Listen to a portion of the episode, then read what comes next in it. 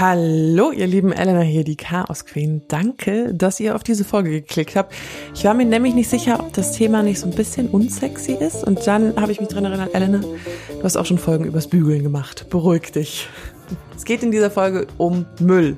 Ja, unseren Müll und vor allem Mülltrennung. Denn ihr könnt es euch schon denken, da ist noch viel Lernbedarf bei mir gewesen. Und zwar sehr viel. Geholfen hat mir dabei Katharina Istel.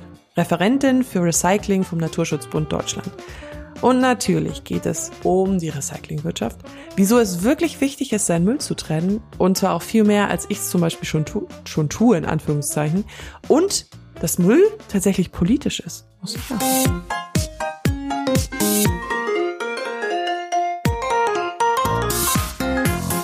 Diese Nachricht geht jetzt mal an euer Gewissen. Also wir mögen ja alle unsere Welt und lieben die Natur und so weiter. Ich glaube, da sind wir uns alle relativ einig. Bestimmt achtest du auch auf Bio-Lebensmittel, packst wie ich Obst und Gemüse schon lange nicht mehr in Plastiktüten ein und du trennst auch deinen Biomüll und trägst brav im Sommer den sehr muffigen Eimer zur Tonne, die ebenso unangenehm riecht. Du trägst deine Glasflaschen zum Container und schämst dich immer ein bisschen für die vielen Weinflaschen. Dein Papiermüll stapelt sich irgendwo in der Ecke und dann hast du natürlich noch deinen Restmüll. Das ist jetzt mal die Ausgangssituation, zumindest bei mir auch. Ziemlich genau so ist mein Alltag mit Müll. Doch dann war ich im Schwedenurlaub und als ich den Restmüll aus unserer Ferienwohnung getragen habe, war ich total überfordert mit dieser Tonne, denn in Schweden trennen sie in der Tonne selbst mit so Unterteilern auch nochmal den Müll. Plastik, leichtes Plastik, festes Plastik, Alu, andere Stoffe. Ich war so verwirrt, dass ich tatsächlich in der Mülltonne meines Nachbarn rumgeguckt habe weil ich nicht wusste, wie ich das trennen soll. Da stand dann natürlich alles auf Schwedisch. Und genau da kam ich auf die Idee, eine Chaos Queen Folge über Mülltrennung zu machen. Schweden gilt als Recycling-Weltmeister. Deutschland ist auch immer stolz auf ihre Mülltrennung. Aber das letzte Mal, dass ich mich wirklich mit Mülltrennung in, also beschäftigt habe, da war ich in der Schule und einmal noch vor mittlerweile zehn Jahren, als ich angefangen habe zu studieren, weil ich in einen neuen Landkreis gezogen bin und nicht so ganz gecheckt habe, wie das da funktioniert. Also, jetzt für alle gemeinsam nochmal ein kleines Fresh-Up für das Wissen über die Mülltrennung. Und genau dafür ist jetzt die liebe Katharina Istel da. Danke, dass du Zeit hast und da bist. Ich freue mich sehr. Ja, gerne. Hallo. Ich habe dringende Fragen zum Thema Müllrecycling. Und dachte mir nur so, über Mülltrennung habe ich was in der Schule gelernt damals. Und dann habe ich mich damit nie wieder beschäftigt. Und dachte, das Wissen. Und trotzdem Müll getrennt oder ist einfach nicht gemacht? Doch, ich habe Müll getrennt. Ich weiß noch, dass als ich zum Studieren weggezogen bin, habe ich nicht verstanden, dass es in dieser Kommune einen gelben Sack gibt. Das kannte ich nicht. Ich wusste auch nicht, was da reinkommt. Und ich trenne Müll. Ich trenne aber meinen Restmüll nicht, wie ich in der Recherche festgestellt habe. Ich wohne in München, bei uns gibt's keinen gelben Sack, sondern so diese Wertstoffinseln. Das ist ja auch mhm. von Kommune zu Kommune unterschiedlich, auch wichtig. Und das tue ich nicht.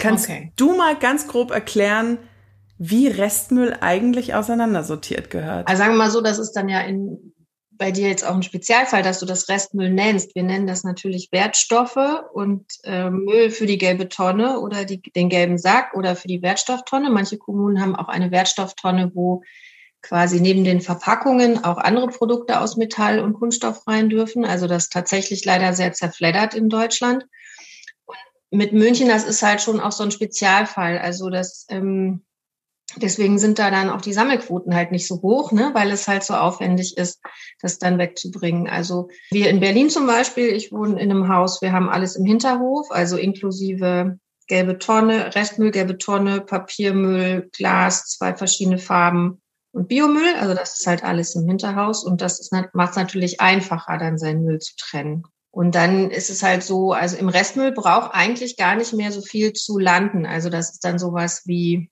dreckige Windeln oder Zigarettenkippen oder der Inhalt von Staubsaugerbeuteln oder sowas. Sonst ist es eigentlich, bleibt eigentlich gar nicht so viel übrig, wenn man dann auch noch Biomüll trennt. Also ich kenne Leute, die haben einen kleinen Restmülleimer zu Hause, der ist dann so groß wie zum Beispiel eigentlich so ein Badezimmer-Mülleimerchen. So, also wenn man es konsequent macht, bleibt bei Restmüll gar nicht mehr so viel übrig. Soll ich dir, soll ich erklären, was wohin kommt oder? Ähm, ja, aber ich habe vorhin erst den Müll runtergebracht und habe die Restmülltonne in unserem Haus gesehen und ich glaube nicht, dass meine Nachbarn das wissen. was du mir da gerade erzählt hast. Ja, du kannst es gerne mal grob erklären. Ich finde, umso häufiger man das hört, umso eher setzt sich das in dem Hirn fest, tatsächlich. Also angefangen hat das mit dieser, ähm, mit der Trennung oder mit der, mit ähm, dem, was man gelben Sack oder gelbe Tonne nennt, halt vor ein paar Jahrzehnten schon. Und da ging es darum, dass vor allen Dingen das Thema Verpackungen ähm, so wichtig wurde und das Thema Verpackungsrecycling. Also dass sozusagen dann, wenn man so eine Verpackung kauft, dass auch direkt die Kosten damit drin sind, dass man sie recycelt. Und deswegen immer, wenn du eine Verpackung kaufst in Deutschland, dann kaufst du quasi das Recycling mit oder die quasi Entsorgung, je nachdem, was man mit der Verpackung machen kann. Und ähm, deswegen ist es zum Beispiel auch eigentlich finanzieller Quatsch, das alles in den Restmüll zu schmeißen, weil dann bezahlst du doppelt. Und in diesen, in diese gelbe Tonne oder gelber Sack in manchen Kommunen, da kommen alle Verpackungen aus Metall und aus Kunststoff rein oder sogenannte Verbundverpackungen, wie zum Beispiel die äh, Getränkekartons, die so aus einem sehr hohen Anteil Papier bestehen, aber noch eine Kunststoffschicht auch haben. Die kommen dann nicht in den Papiermüll, das ist ein bisschen kompliziert, ähm, sondern die kommen halt äh, in den gelben Sack oder die gelbe Tonne. Also auch so, so jetzt mal, ich habe jetzt gerade ein Sixpack Bier im Kopf, die in so ein Papier eingepackt sind, das kommt nicht in den Papiermüll, sondern ist doch das Papier, das also Papierverpackungen an sich kommen schon in die gelbe Tonne, aber nur wenn sie reines Papier sind mhm. oder wenn da nur so eine ganz dünne Beschichtung drauf ist. Das ist auch gar nicht mehr so einfach zurzeit, weil ganz viel auch aussieht wie Papier. Und dann ist es gar nicht nur Papier, das ist ein bisschen kompliziert auch und das wird auch tatsächlich komplizierter. Aber ähm, der Getränkekarton, würde ich sagen, ist es auch schon so eine Ausnahme. Normalerweise erkennt man die Papierverpackungen ganz gut. Die kommen dann auch in Deutschland zum Beispiel zusammen mit den Magazinen oder Zeitungen oder anderen Papierabfällen halt zusammen in, in die Altpapiertonne. Warum ist es in Deutschland nicht einheitlich? Da, weil die Abfallentsorgung ist, also wir haben ja ein sehr föderales System und die Kommunen haben sehr viel, ähm, sehr viele Aufgaben und da ist es dann tatsächlich so, dass es ja auch vor Ort dann darauf ankommt, was stehen da für Anlagen. Also welche Kommune hat dann welche Möglichkeiten auch, was wie gut zu recyceln grätsche mal kurz dazwischen. Erinnert ihr euch noch? Das habe ich früher öfter mal in den Folgen gemacht. Irgendwie habe ich mir das abgewöhnt, aber irgendwie finde ich das super. Ich wollte kurz erklären, was ein Föderalsystem ist. Wahrscheinlich ist euch schon mal auf eurem Ausweis dieser Slogan Federal Republic of Germany über den Weg gestolpert. Hoffentlich habt ihr den schon mal gelesen. Der Föderalismus ist sozusagen das Orga-Programm unseres Landes. Wir haben ja den Bund mit dem Hauptsitz in Berlin, aka Bundestag. Und dann gibt es noch die Länder und kleine Unterkategorien. Ein gutes Beispiel ist immer die Bildung. Hier in Deutschland wird die ja von den Ländern bestimmt. Also in Bayern haben wir so ein bisschen ein anderes Schulsystem, auch mit den Ferien und so, einfach ein anderes Bildungssystem als jetzt in Schleswig-Holstein, in Sachsen-Anhalt oder im Saarland. Und diese kleinen Unterkategorien ist so eine Art Kette. Also es fängt mit dem Bund an, dann sind es die Bundesländer, dann kommt der Bezirk, dann kommt der Landkreis und dann kommt die Kommune. Ich persönlich sage irgendwie immer Gemeinde. Ich weiß nicht, ob das ein bayerisches Ding ist. Für mich ist es immer eine Gemeinde. Und diese kleineren Glieder haben unterschiedliche Rechte. Also bei uns wird nicht zentralistisch, wie zum Beispiel in Frankreich, alles auch von Berlin aus regiert und da wird gesagt, so macht ihr das, sondern bei uns haben die eigenständige Rechten, aber auch Pflichten. Genau, wollte ich mal kurz erklären, damit ihr wisst, was Föderalismus ist. Shoutout zu meiner äh, Politikprofessorin, die mir für die äh, Studienarbeit damals mehr so eine mittelmäßige Note gegeben hat. Ich bin schwer enttäuscht. Ich habe nämlich genau über dieses Thema damals eine Hausarbeit geschrieben. Und jetzt zurück zu Katharina und dem Unterschied zwischen Wertstofftonne und Geld. Zwei Themen. Einmal ist es das Thema, habe ich eine gelbe Tonne oder eine Wertstofftonne? Weil in die Wertstofftonne, da dürfen dann ja zum Beispiel auch ein kaputter Putzeimer rein oder eine kaputte Bratpfanne. Und da muss man zwischen den Kommunen, also es gibt äh, in Deutschland äh, kommunale Entsorgungsunternehmen und privatwirtschaftliche Unternehmen und die müssen sich dann halt erstmal so einig werden, wer dann wie viel von diesen Wertstoff, Wertstoffen aus dieser Wertstofftonne bekommt. Und da einigt man sich halt nicht. Wir fordern das politisch schon seit Jahren, dass es halt überall eine Wertstofftonne gibt. Da stellen sich aber manchmal dann die Kommunen quer, weil die dann Angst haben, dass ihnen zu viel Material äh, abhanden kommt, also zu viel gutes Material. Das ist eine politische Frage und eine wirtschaftliche Frage. Logisch wäre, wenn diese Produkte, die aus den gleichen Materialien sind wie die Verpackung, auch mit darüber entsorgen. Aber theoretisch, was ich mir jetzt wünsche, wäre, gut, ich bin jetzt in der Stadt in München gerade umgezogen, aber mein Partner ist aus einem anderen Landkreis hierher gezogen. Eigentlich wäre das doch dann so eine Idee von der Kommune, dass man so eine Müllinformation bekommt sobald man irgendwo hinzieht. Aber das gibt's ja überhaupt nicht, oder? Also in der Theorie müssen alle Entsorgungsunternehmen vor Ort auch Abfallvermeidungsberatung machen, beziehungsweise Abfalltrennberatung machen, ne? also sagen wir mal so Abfallberatung im übergreifenden Sinne. Das kommt aber, finde ich, auch tatsächlich, also bei mir ist es genauso hier, ich habe noch nie eine Information von meinem Berliner Entsorgungsunternehmen bekommen. Also man muss das immer suchen und selber aktiv sein, um da Infos zu finden. Es gibt bei so manchen großen Wohnanlagen da gibt's dann oft so Wohnungsbaugesellschaften oder große Akteure, die dann halt was aufhängen oder vielleicht ja sogar mal was in den, in den Briefkasten schmeißen. Aber es ist, finde ich, nicht sehr aufsuchend. Wie viel kann denn von unserem Müll wirklich recycelt werden? Weil man hört ja immer, dass das alles mittlerweile Standard ist hoch und man kann viel recyceln und überall gibt's Recycling. Ist ja so ein geflügeltes Wort geworden in den letzten Jahren. Aber wie ist es denn wirklich?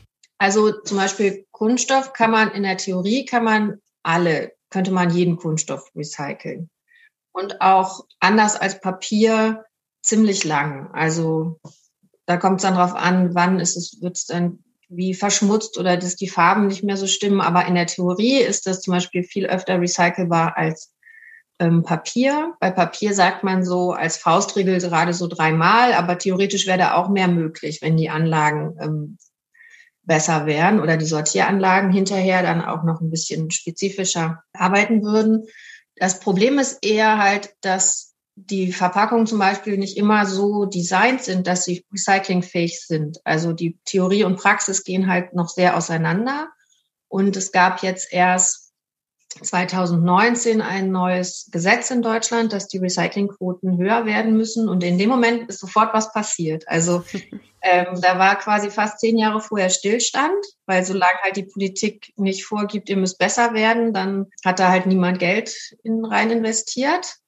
Und jetzt gerade ist es so, dass das ein großes Thema ist, dass die Verpackungen oder auch andere Produkte besser recyclingfähig sind, also dass ähm, zum Beispiel nicht so viele unterschiedliche Kunststoffe verklebt miteinander werden ähm, oder dass überhaupt Materialien, jetzt Unterschied nicht Papier mit Kunststoff so doll verklebt wird, außer beim Getränkekarton. Da gibt es eine eigene Technologie sozusagen für. Aber es gibt jetzt auch so ganz viele Verpackungen, die halt aussehen wie Papier und innen drin ist eigentlich eine Kunststofffolie verklebt. Damit kann man halt dann nichts machen. Also für solche speziellen Verpackungen bräuchte man dann einen eigenen, das heißt Recyclingstrom, also einen eigenen Strom mit ganz, ganz viel Masse und für die es dann sich lohnen würde, eine eigene Fabrik aufzubauen, wie das halt bei den Getränkekartons ist, weil da halt die Masse so groß ist.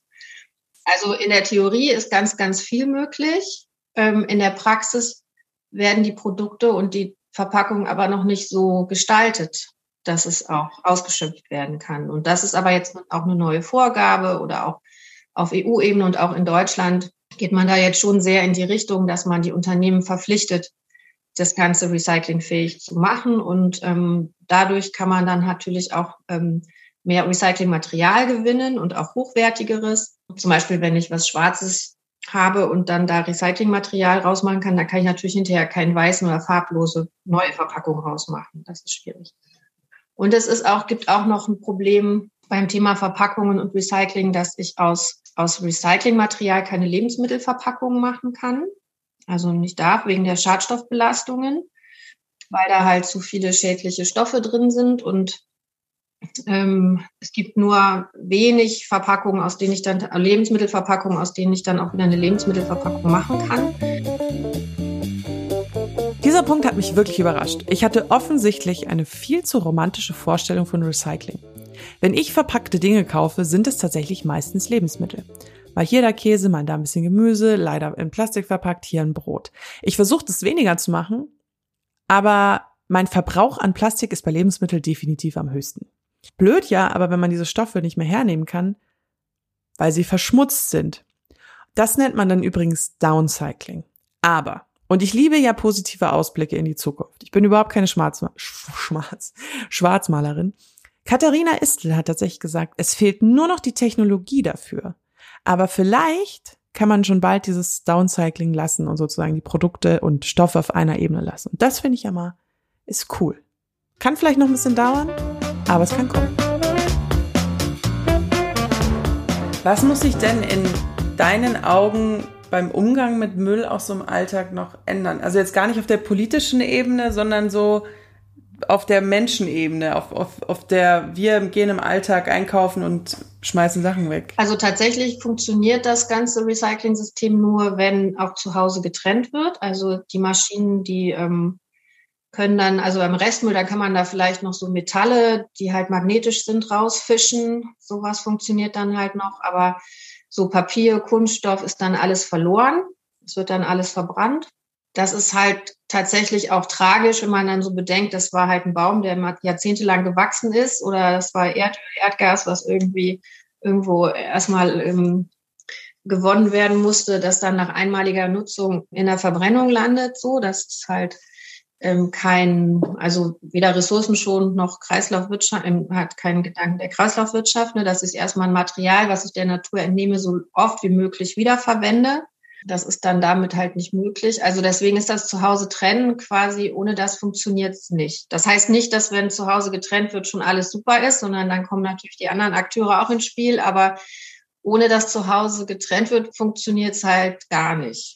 Also wenn man so an die Massenströme ran will, ne? Also jetzt habe ich gerade so, dann ist mir gerade was eingefallen, was ich glaube ich immer gedacht habe, was aber nicht stimmt. Ich hatte immer im Kopf, dass der Restmüll nochmal nachsortiert wird, wenn ich das in diese Tonne kloppe. Nee, das ist dann quasi so das, was ähm, jetzt bei euch in München ist das natürlich wieder ein bisschen anders. Aber bei mir ist ja so, bei mir kommt ja Getränkekarton mit der Weißblechdose und ähm, einer Plastikobstschale oder was alles so gibt, ähm, ja in einen Müll. Und dann ist es so, das kommt dann in die Sortieranlage hier nach Marzahn da kann man das auch mal angucken und da werden dann die einzelnen Kunststoffarten und oder auch die Getränkekartons und die Metalle, die werden dann da auseinanderklamüsert und das wird sortiert, aber nicht der Restmüll, der kommt dann in die Verbrennung. Ei, ei, ei. Okay.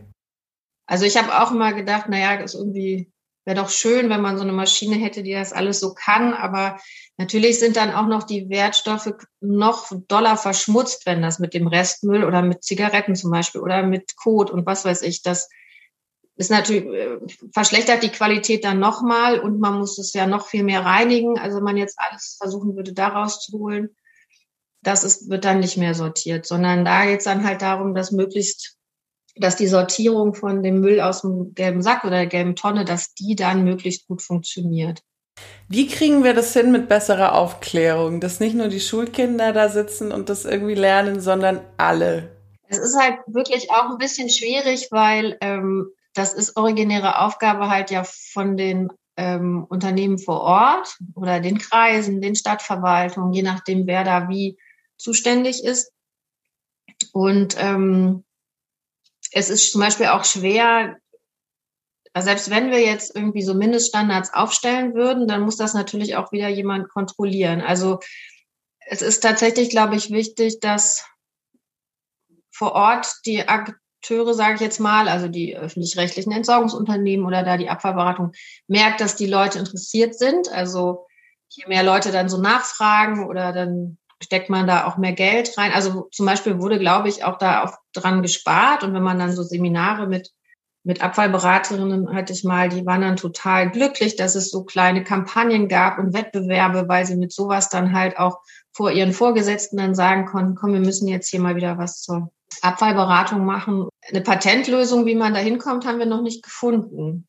Aber ich glaube natürlich, dass diese diese große Aufmerksamkeit, die es jetzt gibt für das Thema Verpackung, das ist ja noch gar nicht so lange, dass das ähm, auch hilft, dass die auch ihre Angebote verbessern oder auch oder auch natürlich, wenn zehn Jahre lang gar nicht mehr recycelt werden musste, als es gewesen ist, weil die Quoten halt nicht da waren.